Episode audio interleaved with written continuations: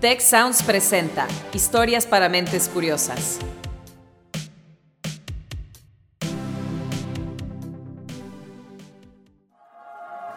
¿Dónde leíste eso? ¿Cómo te enteraste? ¿Está comprobado? Debe ser tema. ¿Cuál es tu fuente? ¿Dónde escuchaste eso? Historias para mentes curiosas.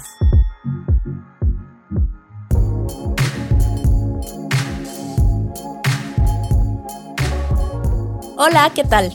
Esto es Historias para Mentes Curiosas, el podcast de Tech Science, la plataforma editorial de investigación del TEC de Monterrey. Yo soy Carmina de la Luz, soy periodista y escribo los guiones de este espacio en el que compartimos ciencia para un mejor futuro. Hoy me toca hablarte de un tema de salud que genera preocupación y hasta miedo en muchas personas. Con razón, ¿eh? Sí, me refiero al cáncer. Seguramente tú conoces a alguien con esta enfermedad y por desgracia el número de casos va en aumento. Así que no es paranoico pensar que tú y yo pudiéramos convertirnos en parte de la estadística. Una de cada cinco personas desarrollará cáncer a lo largo de su vida. Por extensión es probable que cada familia se vea afectada por esta enfermedad, que es la causa de muerte de aproximadamente 10 millones de personas al año. La buena noticia es que al mismo tiempo la ciencia y la tecnología brindan cada vez más esperanza. Habla Augusto Rojas, investigador de la Unidad de Medicina Experimental y Terapias Avanzadas del Institute for Obesity Research del TEC de Monterrey. Aunque la palabra cáncer antes era como una sentencia de muerte en la mayoría de los casos, hoy para muchos tumores ya puede haber una cierta solución, ¿verdad? Y lo que sí podemos decir es que hay tratamientos que prolongan la vida y que mejoran la calidad de vida, que es lo más importante, ¿no? La clave del asunto está en un diagnóstico temprano. Escuchamos a Rocío Ortiz, profesora investigadora de la Escuela de Medicina y Ciencias de la Salud del TEC de Monterrey. Antes, cuando se diagnosticaban a todos les daban la misma terapia, pues era para todos igual el, el tratamiento. Cada vez tenemos más especificidad dependiendo del tumor. Cada sujeto trae un tumor con marcadores diferentes pues en el proceso de diagnóstico ya del tumor viene una caracterización del tumor, una clasificación y una definición de la terapia. Precisamente por eso decidimos enfocar este episodio en las alternativas más novedosas para detectar el cáncer, incluso mucho antes de que siquiera se note o cause síntomas. ¿Quieres saber cuáles son estas técnicas, cómo funcionan y qué se necesita para acceder a ellas? Entonces quédate conmigo. Comenzamos.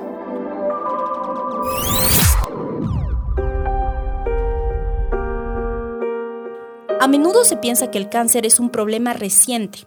Sin embargo, es más antiguo de lo que te imaginas.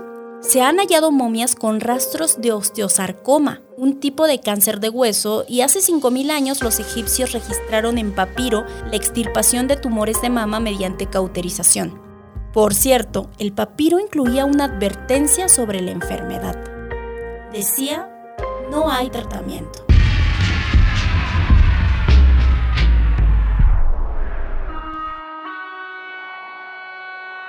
Fueron los antiguos griegos quienes lo bautizaron como cáncer y te voy a contar por qué. Resulta que por ahí del siglo IV antes de la era común, Hipócrates, considerado el padre de la medicina, vio unos tumores y su forma se le hizo parecida a la de un cangrejo. Así que los llamó carcinos o cangrejo en griego. Más tarde un médico romano llamado Celso lo tradujo a cáncer, que significa cangrejo en latín. Finalmente, Galeno, que era compatriota de Hipócrates, usó el vocablo oncos o hinchazón para describir a los tumores. De ahí deriva oncología, oncólogo, etc. En la actualidad, la palabra cáncer designa un amplio grupo de enfermedades que pueden afectar a cualquier parte del organismo. Y la expresión tumores malignos o neoplasias malignas se usan como sinónimos. Toma nota de estos términos porque los escucharemos a lo largo del episodio. No hay cáncer, hay cánceres. Inclusive cuando hablamos de un cáncer particular, por ejemplo, cáncer de mama o cáncer de colon, también tenemos que decir que hay diferentes tipos de cáncer y que cada, cada uno de estos cánceres tiene una historia muy distinta, ¿no? Muy individual. Pero ¿por qué nos da cáncer en primer lugar? Bueno, digamos que es una cuestión inherente a nuestra existencia como seres multicelulares. A la hora de crecer y desarrollarnos, el material genético de nuestras células se replica y éstas se dividen. Sin embargo, en ocasiones surgen errores en el proceso que luego se traducen en un comportamiento celular extraño e invasivo. Las células mutadas empiezan a reproducirse sin control y dejan de cooperar con sus compañeras sanas. A medida que las sociedades incrementan su nivel de vida y la longevidad se hace más importante, pues el cáncer cobra mayor importancia porque el cáncer va en función del tiempo de vida. Eh, una vez que se superan muchas enfermedades o muchas condiciones como la desnutrición o malas condiciones higiénicas o las enfermedades infecciosas, pues aparecen estas enfermedades crónico-degenerativas y, y, dentro de ellas está el cáncer. Esto se debe a que mientras más viejos somos, mayores son las probabilidades de error en las células. O sea que antes el cáncer era menos común porque la esperanza de vida de las personas también era menor. Pero ojo, no todos los cánceres son productos naturales de nuestra biología. Si así fuera, entonces no habría cáncer en las etapas iniciales de la vida. Veamos cuál es la explicación en esos casos. Puede estar relacionada con los estilos de vida no saludables, ¿no? El mejor ejemplo de un estilo de vida no saludable que es directamente relacionado con el cáncer es el tabaquismo el principal sitio blanco será el pulmón, pero no es el único. El cigarro está también está relacionado con, con otros cánceres. Lo que comemos también nos puede volver más susceptibles. Por ejemplo, el consumo de carne, sobre todo de carnes eh, procesadas o aquellas en las que intervienen procesos de cocción, de cocimiento, donde hay posibilidad de que se contamine con sustancias químicas como nitrosaminas, pues también incide, en el cáncer, ¿no? ese es el caso particular del cáncer de, de colon, ¿verdad? Sí, por ejemplo, las carnes ahumadas eh, o las carnes procesadas, los, las salchichas, pero también es algo que también se ha visto que, por ejemplo, el, eh, es curioso decirlo, y no sé qué también, pero las carnes asadas este, también adquieren estas sustancias Asimismo, condiciones como la obesidad y la diabetes son factores de riesgo. Cáncer de hígado era un cáncer que era raro. Cuando se volvió un poquito más común, eh, estaba realmente asociado a la, al alcoholismo o a las infecciones virales, ¿no? Hepatitis B y hepatitis C. Pero en los últimos años, y particularmente en México, el cáncer hepático está incrementando en prevalencia, que ahora parece estar más, los casos parecen estar más relacionados con alteraciones metabólicas.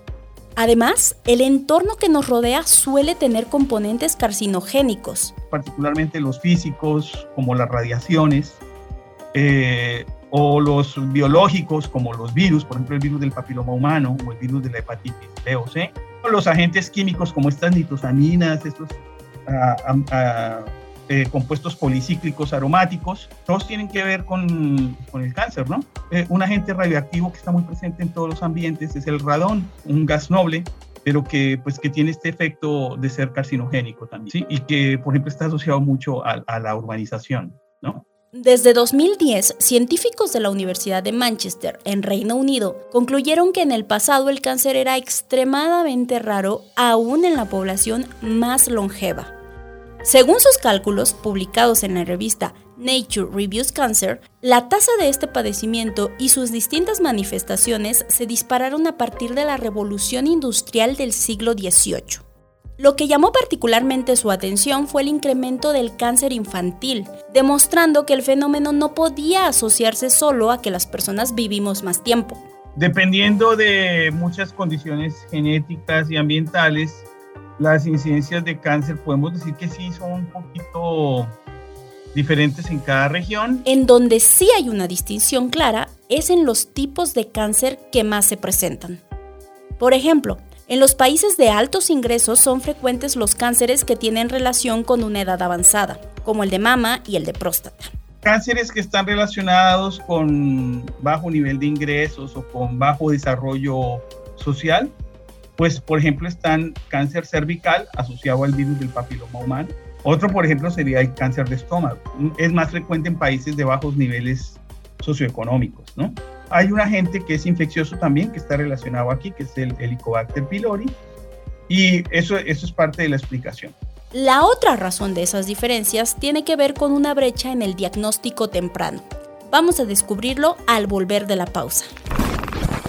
Si quieres conocer más sobre el comercio y los negocios, te invitamos a escuchar Territorio Negocios. La experiencia del cliente o del usuario es cada vez más importante. El podcast en el que hablamos sobre las nuevas tendencias de innovación, emprendimiento, finanzas y liderazgo en México y en el mundo. Escúchalo en Spotify, Apple Podcast y Google Podcast.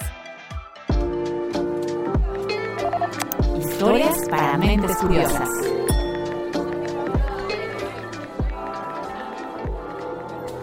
Estamos de regreso en Historias para Mentes Curiosas. Hemos platicado ya sobre qué es el cáncer, cuál es su origen y qué factores de riesgo favorecen su aparición. Ahora ha llegado el momento de meternos por completo al tema del diagnóstico, que como veremos es vital para el tratamiento, pero necesitamos conocer primero el modo en que las células se vuelven peligrosas. El proceso de transformación, así le llamamos nosotros, es el proceso en el cual una célula comienza a tener algunos estímulos que la convierten en, célula cancerosa. Es un proceso largo, pero durante ese proceso van ocurriendo cambios en la morfología del tejido. Pueden ser eh, premonitorios de que el proceso va hacia la transformación maligna.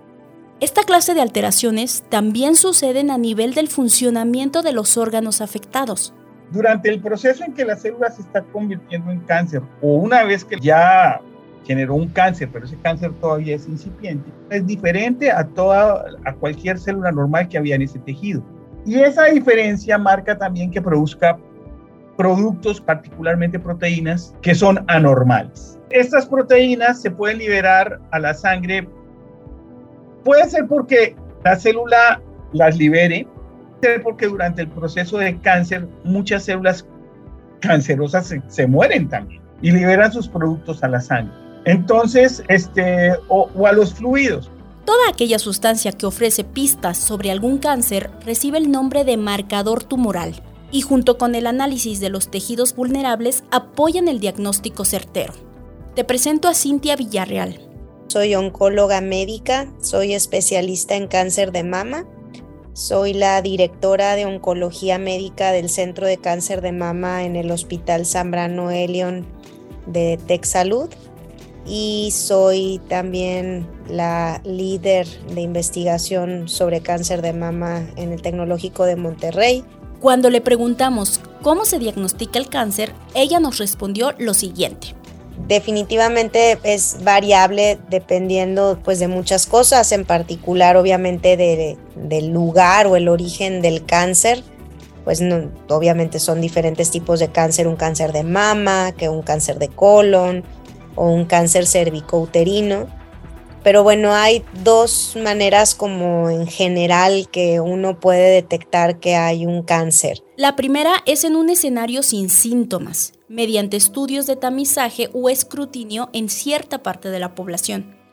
Todos son estos estudios que se recomiendan como un check-up en pacientes a partir de ciertos años, en algunos en hombres, otros en mujeres, otros en los dos en algunos otros en poblaciones de alto riesgo y bueno, se promueve mucho pues este tipo de detección del cáncer porque pues si no ha dado síntomas, lo más probable es que se encuentre en una etapa más temprana, que sean tumores más pequeños. Es mucho más probable que se cure. Cada etapa significa cierto grado de extensión del cáncer. Un tumor que mide menos de 2 centímetros y que no tiene ganglios enfermos en la axila es una etapa 1. Si es un tumor más grande o que tiene algunos poquitos ganglios en la axila, es una etapa 2. Cuando es un tumor que mide más de 5 centímetros o cuando hay más ganglios en la axila, sobre todo 4 o más, entonces es una etapa 3 y cuando el cáncer tiene la oportunidad de viajar hacia otros órganos como el hígado, el pulmón, el cerebro, se le denomina etapa 4 o metastásica. Entre más sea la etapa, pues es menos la probabilidad de que se cure. La Organización Mundial de la Salud señala que los cánceres más comunes son los de mama, pulmón, colon y próstata y por fortuna para todos ellos hay pruebas de tamizaje. Mamografía.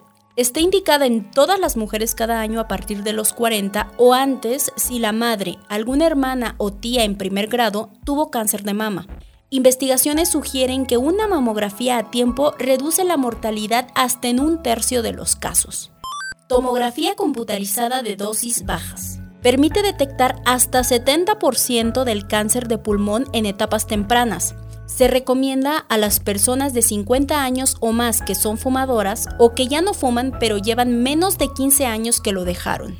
Los análisis de heces en sangre y los exámenes visuales como la colonoscopía son alternativas para detectar el cáncer de colon tempranamente, reduciendo hasta un 30% de la mortalidad deben hacerse de forma regular desde los 45 años de edad. La prueba de antígeno prostático en los varones ayuda a detectar hasta 80% de los cánceres de próstata. Se sugiere a partir de los 50 años o desde los 40 si más de un pariente en primer grado tuvo la enfermedad. Adicionalmente existen pruebas de tamizaje que han ayudado a reducir hasta la mitad la incidencia y mortalidad del cáncer de cuello uterino o cervical. Se trata del Papa Nicolau, la colposcopía y los análisis de ADN de virus de papiloma humano, recomendados desde el momento en que las mujeres inician su actividad sexual. Habla de nuevo Rocío Ortiz.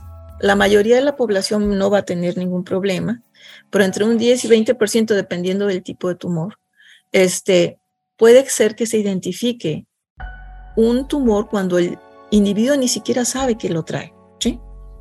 Este se siente bien, no tiene molestias, pero se le puede identificar que ya tiene un proceso neoplásico. La segunda vertiente de diagnóstico nos la explica a continuación Cintia Villarreal. En alguien que tiene un síntoma y que va al doctor o que va a hacerse algún estudio porque ya hay una sospecha. Entonces, por ejemplo, alguien que detecta que hay una bolita en la mama, pudiera ser alguien que detectó que hay sangre cuando va al baño, en las evacuaciones. Entonces, pues de ahí, bueno, eso no es normal, entonces va al doctor, se hacen chequeos, se hacen estudios y se detecta que hay un cáncer de colon, por ejemplo. Entonces, esa es la otra forma de un diagnóstico temprano, cuando ya hay algún síntoma. Este tipo de diagnóstico es el que más ocurre en países como México y en Latinoamérica en general. En Estados Unidos, la mayoría, casi el 60%, son etapas 1 eh, y en países de recursos limitados, eh, alrededor del 60 hasta el 70% de las pacientes, incluso en algunos países, se diagnostican con cánceres de mama etapas 3 o 4. Entonces sí es un contraste bien, bien diferente. ¿Por qué pasa eso? Pues porque no se hace lo que te conté. Uno es que en nuestros países no hay sistemas de detección de, eh, tamizaje de cáncer eh, eficientes. Para que se considere eficiente, un programa de tamizaje debería cubrir al menos 70% de la población objetivo. De toda la gente que se tiene que hacer mamografías, para que se considere que es adecuado ese programa, el 70% de las mujeres tendrían que haber, haberse hecho las mamografías.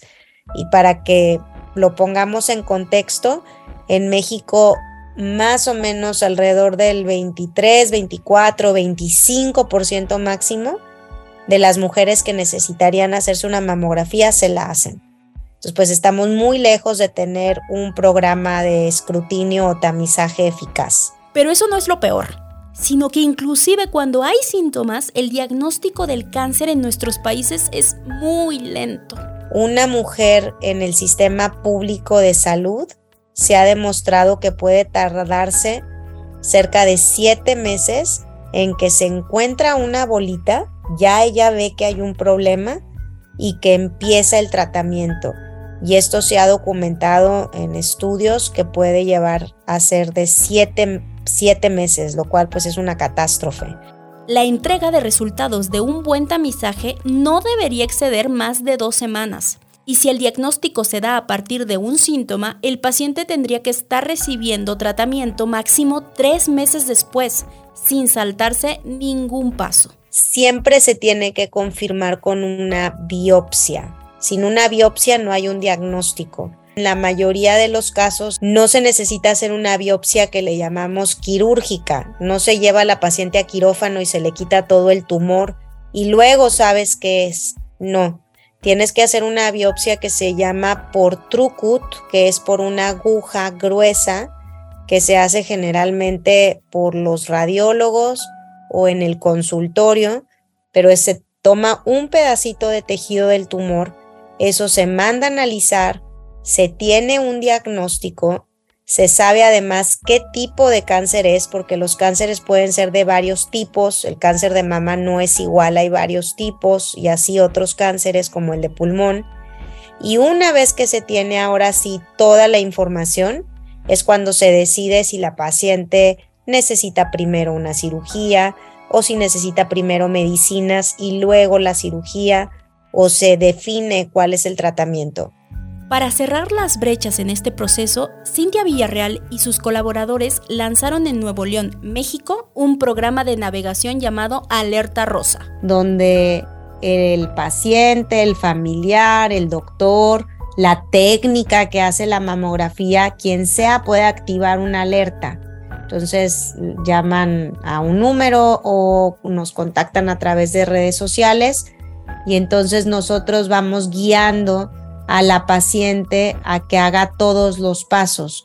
Así puede decidir, por ejemplo, el sitio para hacerse una prueba. En Alerta Rusa tenemos varios gabinetes que están asociados con diferentes tipos de precios en diferentes lugares en Nuevo León y entonces vamos guiando a la paciente paso a pasito para saber qué es lo que tiene que hacer, a dónde tiene que ir, si hay un resultado anormal, entonces pues que ahora dónde se tiene que hacer la biopsia. Según datos publicados en 2018 en la revista Oncologist, Alerta Rosa ha reducido a una mediana de 33 días el tiempo entre que se activa la alerta y que la paciente inicie un tratamiento. Increíble, ¿no crees? La iniciativa cuenta con el reconocimiento de la OMS y podría adaptarse a otros contextos más allá de Nuevo León. Lo que estamos pugnando mucho es que se le metan recursos del gobierno, de las instituciones, de la sociedad civil a que las pacientes o las mujeres que ya tienen un síntoma, que acudan rápido, que se les atienda rápido, que vayan a lugares que sean de calidad, que las pongan en una fila distinta, que no las manden a la cola, que digan, ah, no, pues hay cita hasta dentro de cinco meses en el IMSS. No, esas pacientes ya tienen un problema, entonces hay que ponerlas en la fila rápida. Eso es lo que creemos que al menos en un como tiempo más corto pudiera hacer la diferencia de decir no se diagnostican el 60% de las pacientes en etapas 3 y 4, sino ahora se diagnostican en etapas 2. Acompáñame a una pausa y al volver conoceremos otros esfuerzos capaces de acelerar todavía más el diagnóstico de cáncer. Listen to The Conscious Capitalists. Timothy Henry and Raj Sisodia, co founders of the Conscious Capitalism movement and co authors of Conscious Capitalism, the Field Guide, get together and discuss current topics from the perspective of enlightened and conscious students, leaders, and organizations. Available on Spotify, Apple Podcasts, and Google Podcasts. Historias para mentes curiosas.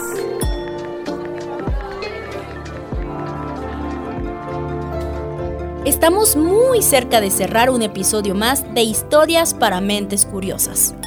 Pero antes quiero compartirte algunas de las técnicas más innovadoras para detectar y dar seguimiento al cáncer. ¿Te acuerdas que platicamos sobre los marcadores tumorales? Bueno, esa es un área bastante prometedora. Podríamos imaginarnos que en las lágrimas o, o en la saliva también se liberaran eh, estas sustancias están ahí, ¿no? Por ejemplo, la vejiga liberando estas proteínas a la orina, o por ejemplo, un cáncer de cabeza y cuello liberando estas sustancias en la cavidad orofaringea. Inclusive aquí hay un estudio en el tecnológico de un doctor en el que está tratando de analizar si, las, eh, si los tumores eh, oculares pueden liberar estas sustancias a, a ciertos líquidos que hay en el ojo o en las lágrimas. ¿sí? Este, eso es factible. El problema es desarrollar la metodología para detectar esa proteína o ese ácido nucleico. Rocío Ortiz es una de las investigadoras que se ha enfocado en dicha tarea. En los últimos años en la Escuela de Medicina, este, hemos trabajado en proyectos en cáncer, en cáncer de mama principalmente, es la línea de investigación más fuerte, pero también hemos trabajado en otros tipos de tumores como cervix, colon, tiroides, por ejemplo. Este, la idea es identificar aquellos marcadores precisamente de diagnóstico temprano y oportuno o aquellos marcadores que no que nos dicen cuáles pacientes no, no van a responder o no están respondiendo a una terapia, pero en forma temprana, antes de que los pacientes recaigan y ya sea a veces tarde identificar esta no respuesta o difícil de implementar una nueva terapia. En este sentido es muy útil la herramienta denominada biopsia líquida. Se toma una muestra de sangre periférica del brazo, como cuando vamos a cualquier laboratorio clínico y nos toman un tubo de sangre. Y ahí en ese tubo de sangre obtenemos el suero y en ese suero podemos identificar restos del tumor, pues está en contacto con un torrente sanguíneo, entonces podemos identificar si hay restos de ese tumor, pero cuando ya lo identificamos, si hay algún marcador que cambió con respecto al original. Y a veces la respuesta proviene de otro tipo de testigos, los microorganismos que nos habitan. En muchos de los diagnósticos, por ejemplo, para colon y para cervix, va a ser muy importante, igual para pulmón, enfermedades respiratorias. La microbiota que se encuentra ya en el proceso neoplásico me puede dar una idea de que hay una alteración en ese tejido y que por el tipo de bacterias que están predominando me puede dar idea de que ya hay un proceso que está avanzado. Entonces en Cervix estamos haciendo eso, tenemos datos muy importantes y tomamos, por ejemplo, 200 mujeres con Cervix normal, con diagnóstico normal, normal, así por el laboratorio y todo, y resulta que hemos encontrado una cantidad de patógenos que ya están ahí presentes y sobre todo también hemos identificado virus y virus de, BPH oncogénico. Lo que pasa es que al microscopio, al, ojo del patólogo, pues todavía esos, esas variaciones no se notan. Para hacer estas deducciones, los científicos se apoyan en diversas tecnologías. Una de ellas es el Machine Learning. Hay que hacer una placa, ¿sí? Este, para, para pulmón, hay que hacer una sangre oculta en para colon, una mamografía para mama, etcétera, un antígeno prostático para, para próstata. Entonces, teniendo ese marcador, ya esa muestra, a partir de ahí se está aplicando Machine Learning para decir, cuando tengamos estas condiciones de ese paciente, este marcador, qué, qué posibilidades tiene este sujeto de tener esta terapia o responder a esta terapia. Pero ya es hasta que se tiene esa muestra. Entonces, por ejemplo, hay muchos trabajos con, las placas de radiografía y las de mamografía, con las imágenes, que dependiendo de la imagen, este, pues hasta de los píxeles que tienen y la manera que se distribuyen, están prediciendo una respuesta no o no a la radioterapia o a la quimioterapia, por ejemplo. En resumen, contamos con opciones no solo para un diagnóstico temprano, sino súper precoz del cáncer no obstante, no podemos olvidar que sigue habiendo un reto. Sí hay algunos grupos que, pueden tener estos privilegios, pero pues la población general no siempre. Y bueno, esta es una asignatura pendiente, ¿verdad?, en nuestro sistema de salud. Hacer extensivo todas estas ventajas o, o privilegios que la tecnología nos da, estas nuevas terapias que son muy costosas, hablamos de millones de pesos una terapia. Democratizar lo mejor en diagnóstico de cáncer es tarea de todos. Nos compromete como pacientes porque nosotros tenemos que ser responsables de, nuestro, de nuestras exposiciones y de nuestro autocuidado. Compromete a los médicos de primera línea, los de las clínicas que atienden a medicina familiar o medicina de, para, para poder hacer estas detecciones tempranamente. También comprometen a los médicos especialistas, pero finalmente también detrás de esto tiene que haber toda una organización del sistema o de los sistemas de salud, tanto públicos como privados, para poder eh, implementar bien estos servicios, ofrecerlos ofrecer servicios que sean de muy buena calidad y poderlos sostener y, eh, y, y, llevar a cabo. ¿no? Gracias por haberme acompañado en Historias para Mentes Curiosas, el podcast de Tech Science. Nuestra misión es mostrarte cómo la ciencia trabaja para mejorar nuestra vida, ofreciéndonos la perspectiva de un futuro mejor. ¿Qué te pareció el episodio de hoy? Compártenos tus impresiones y sugerencias en la encuesta que viene abajo en Spotify. Te invitamos a que ingreses a techscience.tech.mx para que conozcas nuestros contenidos sobre investigación. Agradecemos a nuestros entrevistados, Augusto Rojas, Cintia Villarreal y Rocío Ortiz, todos investigadores y profesores del TEC de Monterrey. En esta entrega colaboramos Inés Gutiérrez a cargo de la investigación y las entrevistas, el guion es de una servidora. Karina Rodríguez hizo la edición, Orlando Oliveros estuvo al frente de la producción y la dirección de voz. Yo soy Carmina de la Luz y nos escuchamos pronto.